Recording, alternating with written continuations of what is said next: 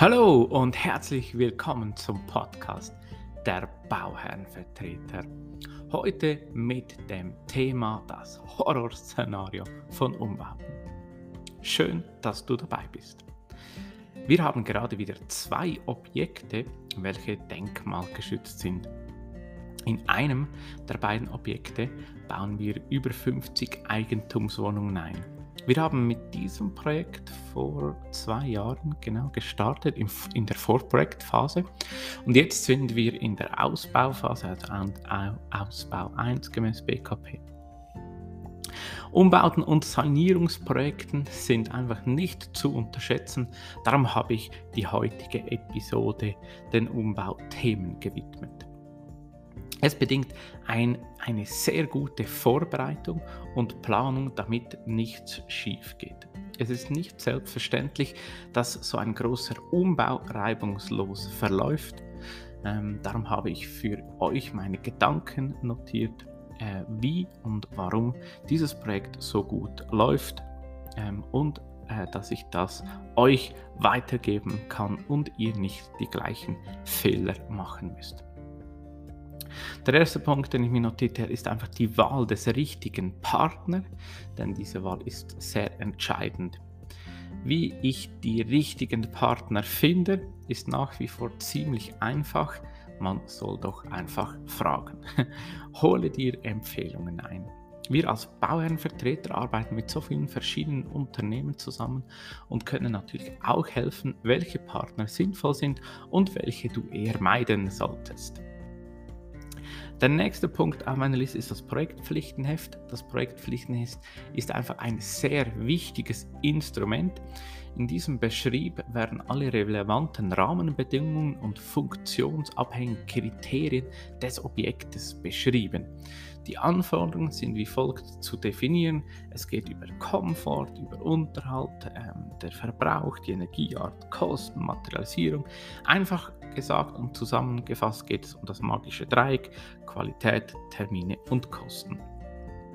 Wenn dieses Projektpflichtenheft dann geschrieben ist, ähm, kommt der nächste Punkt, da geht es darum um die Überprüfung der Substanz. Das ist der nächste Schritt. Bei einem Umbauprojekt ist das sicher einer der wichtigsten Steps, die Prüfung der Bausubstanz. In vielen älteren Gebäuden ist es eine sorgfältige oder ist eine sorgfältige Prüfung aller Bauteile einfach unumgänglich. Man prüft primär natürlich die Statik, sprich das sind die tragenden Bauteile sowie das Thema von Schadstoffen in Gebäuden und Altlasten. Kurzer Exkurs hier. Von Altlasten sprechen wir, wenn schädliche Substanzen im Boden ähm, und, äh, also sich befinden und von Schadstoffen sprechen wir, wenn in Gebäude zum Beispiel Asbest, PCB, Schimmel, Formaldehyd etc. drin ist. Das ist so die Unterscheidung. Dann so der wichtigste Step draußen ist die Aufnahme der Liegenschaft. Ähm, es ist wichtig, möglichst in einem frühen Stadium Transparenz zu schaffen. Und das heißt nichts anderes, dass vor Ort das Gebäude vermessen wird. Ähm, es werden diverse Untersuchungen gemäß Beprobungen ähm, und so ähm, möglichst genaue Pläne und Konzepte erstellen zu können. Ähm, ja, wichtig ist natürlich hier die Grundrisse ähm, je nach Grundrisstyp kann äh, gut auf eine neue Nutzungsbedingung ähm, oder Nutzungswünsche vom Bauherrn äh, berücksichtigt werden oder äh, darauf geachtet werden. Das heißt einfach konkret, ähm, früher hatte man natürlich einfach andere Wohnraumbedürfnisse als heute. Es ist eine Herausforderung in alter Substanz Rücksicht zu nehmen auf alles, was da vonstatten geht, sprich natürlich der Hauptpunkt, den ich vorhin erwähnt habe, die Statik. Wenn man einen modernen Grundriss erschaffen möchte, gibt es hier natürlich äh, Komplikationen oder Themen, die man berücksichtigen muss.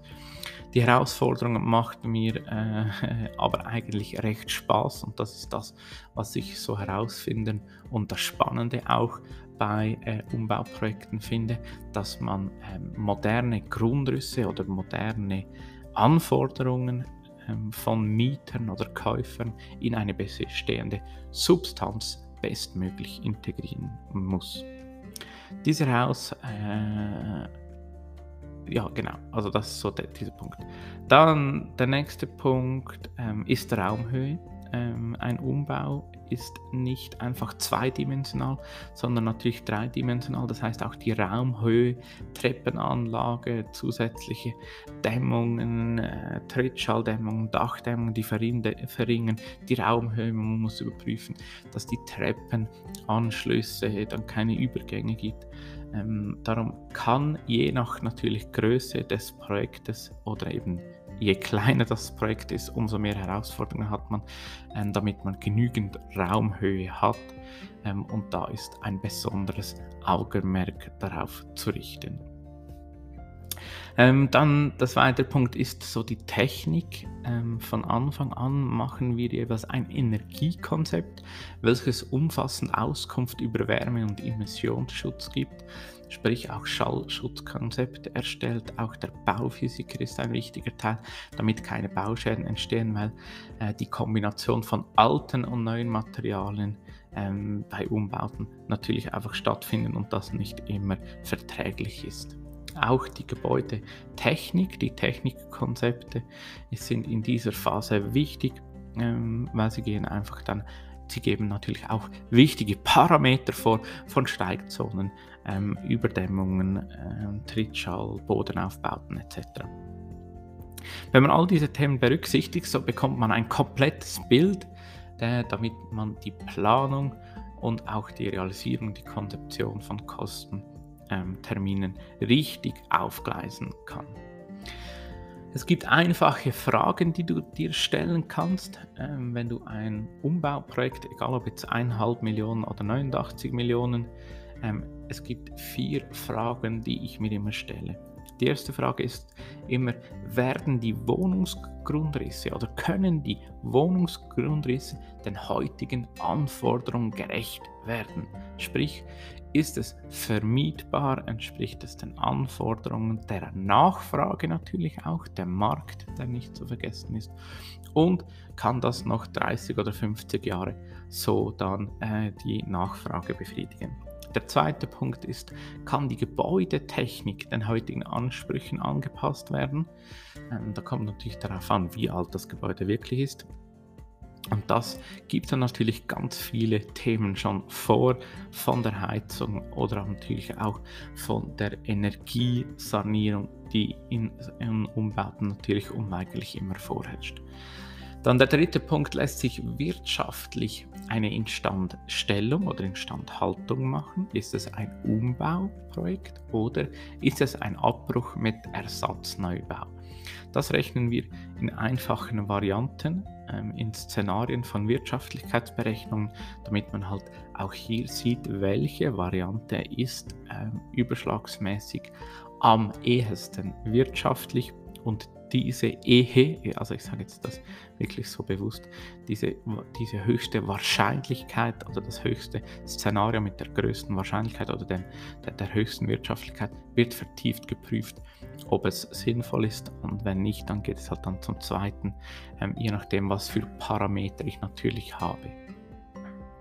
Dann der letzte Punkt ist einfach eine Aufstockung, Anbau oder auch eine Nutzungsveränderung, eine Alternative zu einem großen Umbau oder Ersatzneubau. Das sind so die, die wichtigsten Fragen, die ich mir stelle und die wichtigsten Punkte, die ich äh, dir mitgeben möchte. Äh, natürlich braucht man da immer ein umfassendes Sanierungskonzept. Du siehst, welche Punkte das nur schon in der Vorprüfung wichtig sind. Und äh, je früher du das im Griff hast, sprich auch wenn das im Vorprojekt oder spätestens in der Bauprojektsphase diese Themen geklärt sind, so kannst du sicherstellen, dass du keine Fehlentscheidungen machst ähm, und einfach äh, falsch investierst in Planung oder auch weiteren Abklärungen. Falls du Fragen oder Ideen zu einem konkreten Projekt hast, dann stehe ich dir natürlich jederzeit gerne zur Verfügung. Ähm, das war's für heute. Vielen Dank, dass du dabei gewesen bist. Falls es dir gefallen hat, hinterlass mir doch egal auf welchem Portal eine Bewertung und teile diesen Beitrag, damit auch weitere Personen von diesem Know-how profitieren können. Wir hören uns bald. Dein Sven Schatt.